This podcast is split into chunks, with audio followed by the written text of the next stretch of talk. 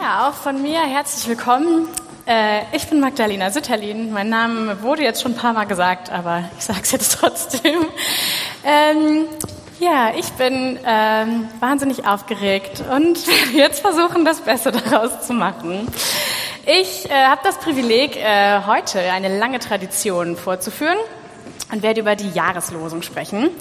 Und ich kann euch noch verraten, wenn man hier vorne steht, dann darf man sich auch ein Lied wünschen. Das habe ich heute getan.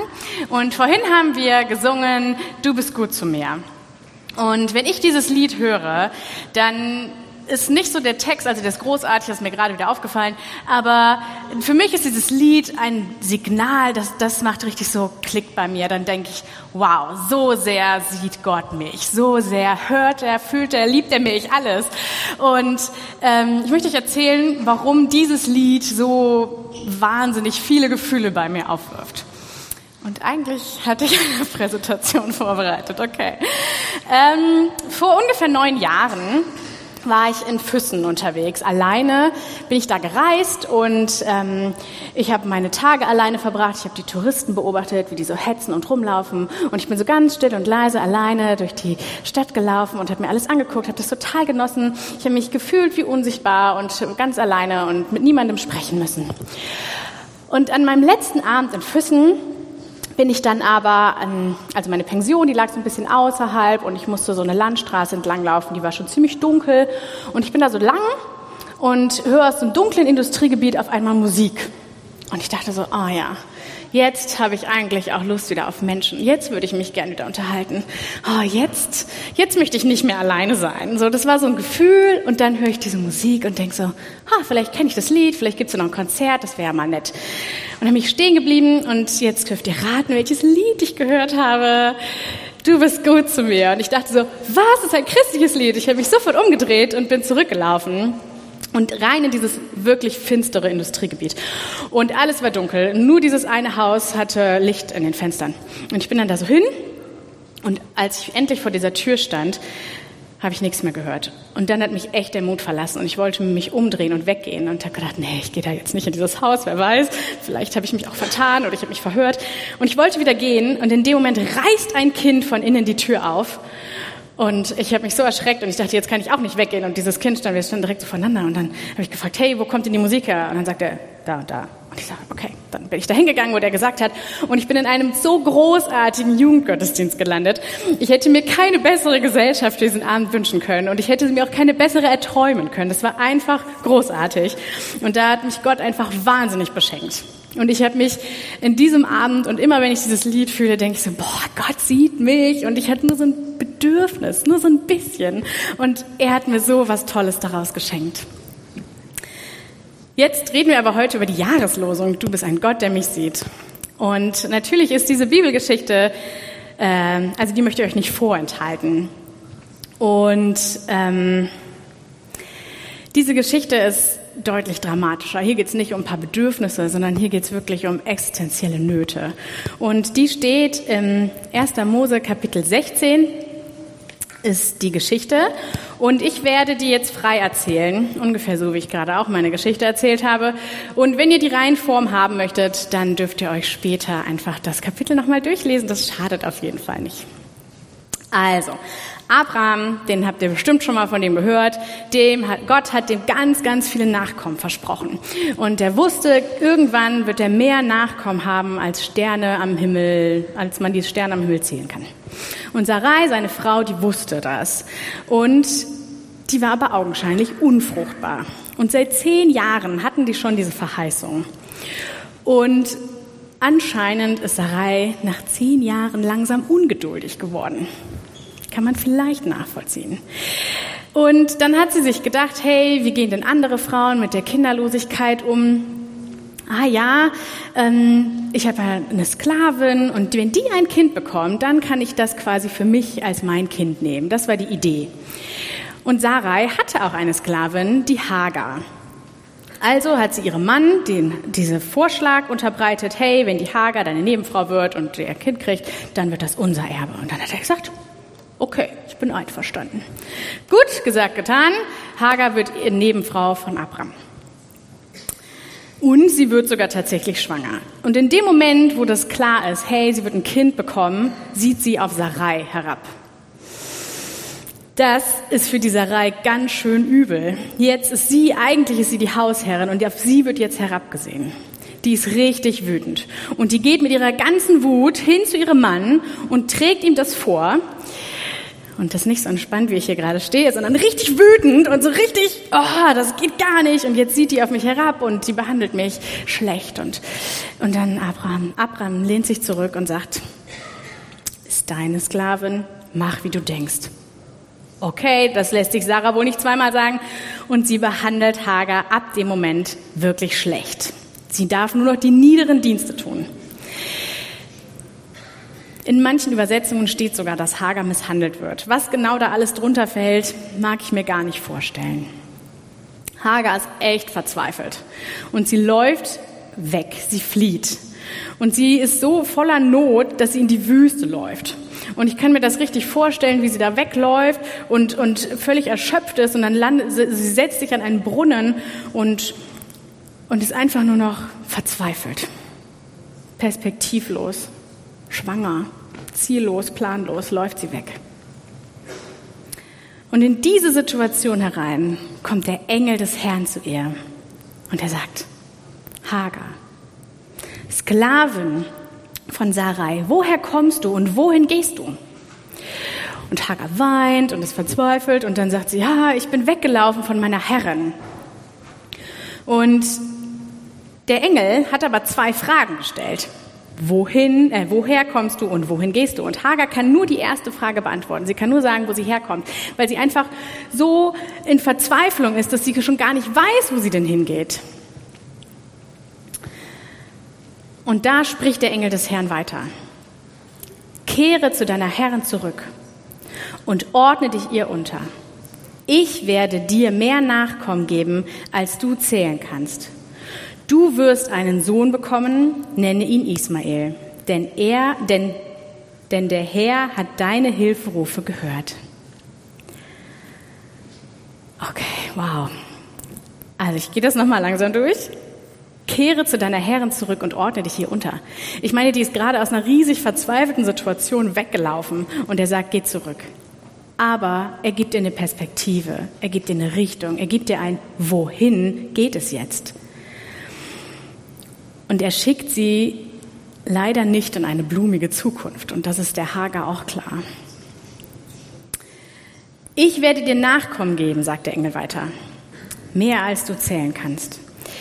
Und diese Verheißung, die haben sonst die Männer gekriegt, die Stammesväter, sagt man. Aber hier ist eine Frau und die wird jetzt Stammesmutter. Und ich darf hier vorne stehen und das sagen und ich finde das richtig cool. Hey, diese Frau, die wird ganz viele Nachkommen haben und die ist jetzt völlig verzweifelt. Aber in ihrer Kultur ist es mega das hohe Ansehen, viele Nachkommen zu haben. Und jetzt der dritte Abschnitt von diesem, was der Engel sagt. Du hast einen Sohn bekommen, nenne ihn Ismael. Und Ismael bedeutet, Gott hört. Weiter, denn der Herr hat deinen Hilferuf gehört. Ich finde das so wahnsinnig, weil ich mir gar nicht vorstellen kann, dass die Hager da gesessen hat auf ihren Knien und die Hände gefaltet und gebetet hat, sondern die Hager hat wahrscheinlich einfach geweint und die war verzweifelt und Gott kommt in diese Verzweiflung, ohne dass sie jetzt groß darum gefleht hat, sondern einfach, weil Gott sie gehört hat. Der Engel spricht noch einen weiteren Satz über Ismaels Leben, der ist jetzt aber für unsere Hagar-Geschichte nicht so relevant. So, jetzt sitzt Hagar da. Die war völlig verzweifelt. Die hat diese kraftvollen Sätze gehört vom Engel. Und und jetzt heißt es weiter, da rief Hagar aus. Und ich kann mir wirklich vorstellen, die einzigen Gründe, warum man ruft oder warum laut wird, ist Euphorie, das ist mein Lieblingsgrund übrigens, oder Wut. So, aber Hagar ist, glaube ich, nicht wütend in dem Moment, so wie Sarah vorhin, sondern Hagar ist jetzt so, was, das wird mir alles passieren. Und deswegen ruft sie aus. Ich bin tatsächlich dem begegnet, der mich sieht. Darum nannte sie den Herrn, der mit ihr gesprochen hat. Du bist der Gott, der mich sieht. Hagar hat hier voll was erkannt. Sie hat voll, voll, die, das hat ihr voll die Augen geöffnet. So, um die Geschichte noch fertig zu machen. Hagar geht zurück. Sie bekommt ihren Sohn Und ähm, sie lebt vorerst auch weiterhin als Sklavin. Ähm, und auch weiterhin ist ihr Leben von Ungewissheit und von Leid nicht verschont. Doch sie ist gewiss. Da ist ein Gott, der sie sieht. Okay, ich mag Geschichten und ich mag Geschichten erzählen, aber jetzt möchte ich euch noch drei Gedanken mitgeben, die mir einfach für diese Jahreslosung noch so ähm, aufgefallen sind. Gottes Auftreten in Verzweiflung. Ich kann es nur noch mal sagen. Hagar ist schwanger und die ist völlig hilflos und die läuft einfach weg und die sitzt da und hat keine Strategie, keinen Plan.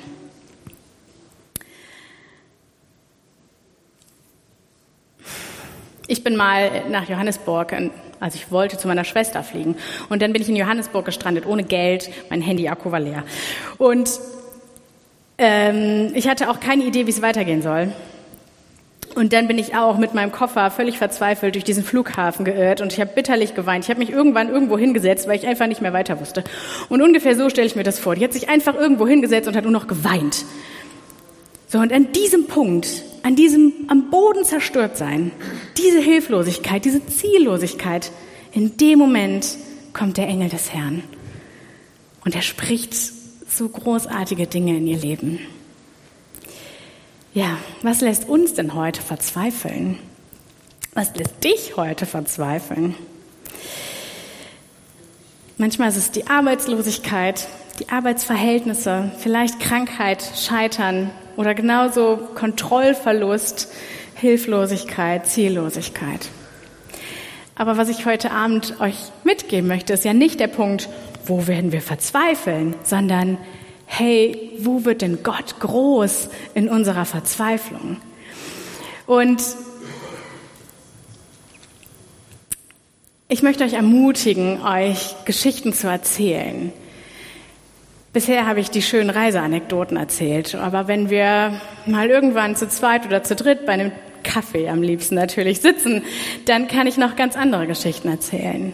Einfach, wo es wirklich, wo es nicht nur ein Bedürfnis war oder nicht nur ein Flughafen irgendwie, sondern und ich glaube, dass wir auch, dass auch andere Menschen hier Verzweiflung erlebt haben und wo Gott groß geworden ist. Und ich möchte euch wirklich ermutigen, erzählt euch das. Lasst daran andere teilhaben. Ja, werdet dafür aufmerksam, wie vielfältig Gottes Wirken ist heute. Gott sieht die Geringen. Hagar, der Name bedeutet die Fremde, die Flüchtige, die, ja, die Geflüchtete. Sie ist eine Ägypterin, sie ist eine Sklavin, sie ist Besitz von einem wohlhabenden Ehepaar und sie wurde benutzt.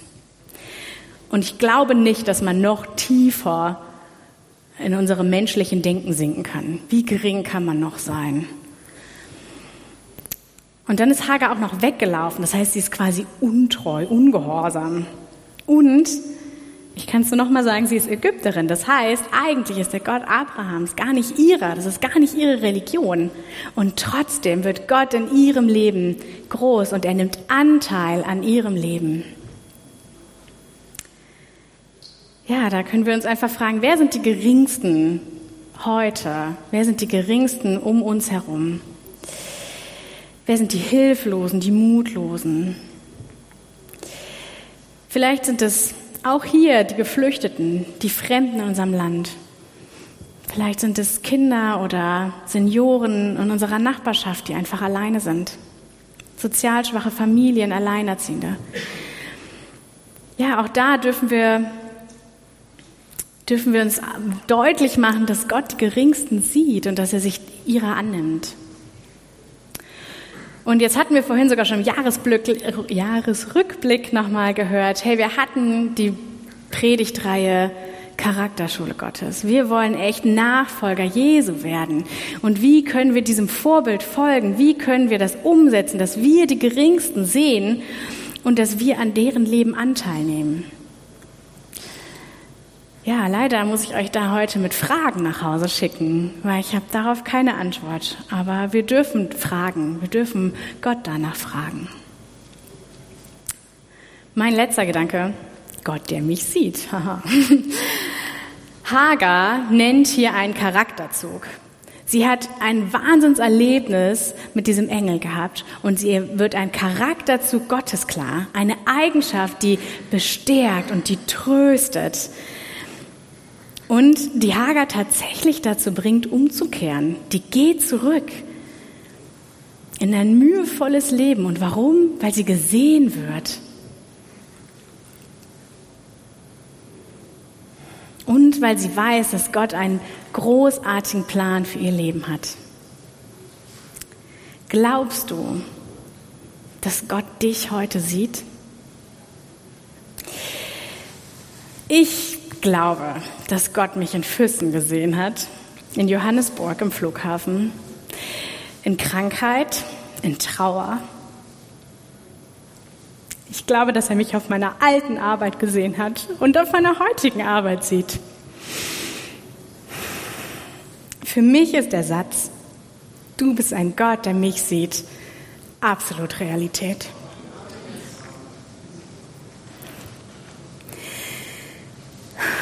Und jetzt ist dieser Vers Jahreslosung. Und ihr dürft das über euer Leben aussprechen. Ihr dürft das ein Jahr lang vor Augen haben und ihr dürft es ein Jahr lang üben und Erfahrungen sammeln. Und ihr dürft euch anhören, was andere Leute erlebt haben. Und wenn ihr irgendwann mal Zeit und Lust habt, dürft ihr mit mir Kaffee trinken. Und wenn ihr noch nicht genug habt, dann redet noch mit anderen Menschen. Ihr dürft jetzt dieses Jahr nutzen, diesen Vers, du bist der Gott, der mich sieht, Realität werden zu lassen über eurem Leben. Ja, sprecht es aus, nennt diesen Namen Gottes. Was ich mir wünschen würde, was ihr mit nach Hause nehmt. Ganz materialistisch jetzt. Ihr dürft nachher ein Lesezeichen mitnehmen, wenn ihr nach Hause geht. Am Ausgang werden der Besucherservice das für euch bereithalten. Sucht euch ein schönes Lesezeichen aus und nehmt diesen Vers wirklich mit. Und jetzt werde ich noch einen Schnelldurchgang genau durch die Anregungen gehen. Lasst euch vor anderen Leuten erzählen, die schon aus dieser Verzweiflung wieder rausgetreten sind und lasst euch erzählen, wie Gott im Tiefpunkt wirkt. Lasst euch ermutigen, lasst daran andere teilhaben. Ja, lasst euch auch die Augen öffnen von Gott. Wer sind denn die Geringsten und wie kann ich Anteil nehmen? Wie können wir hinschauen und tätig werden?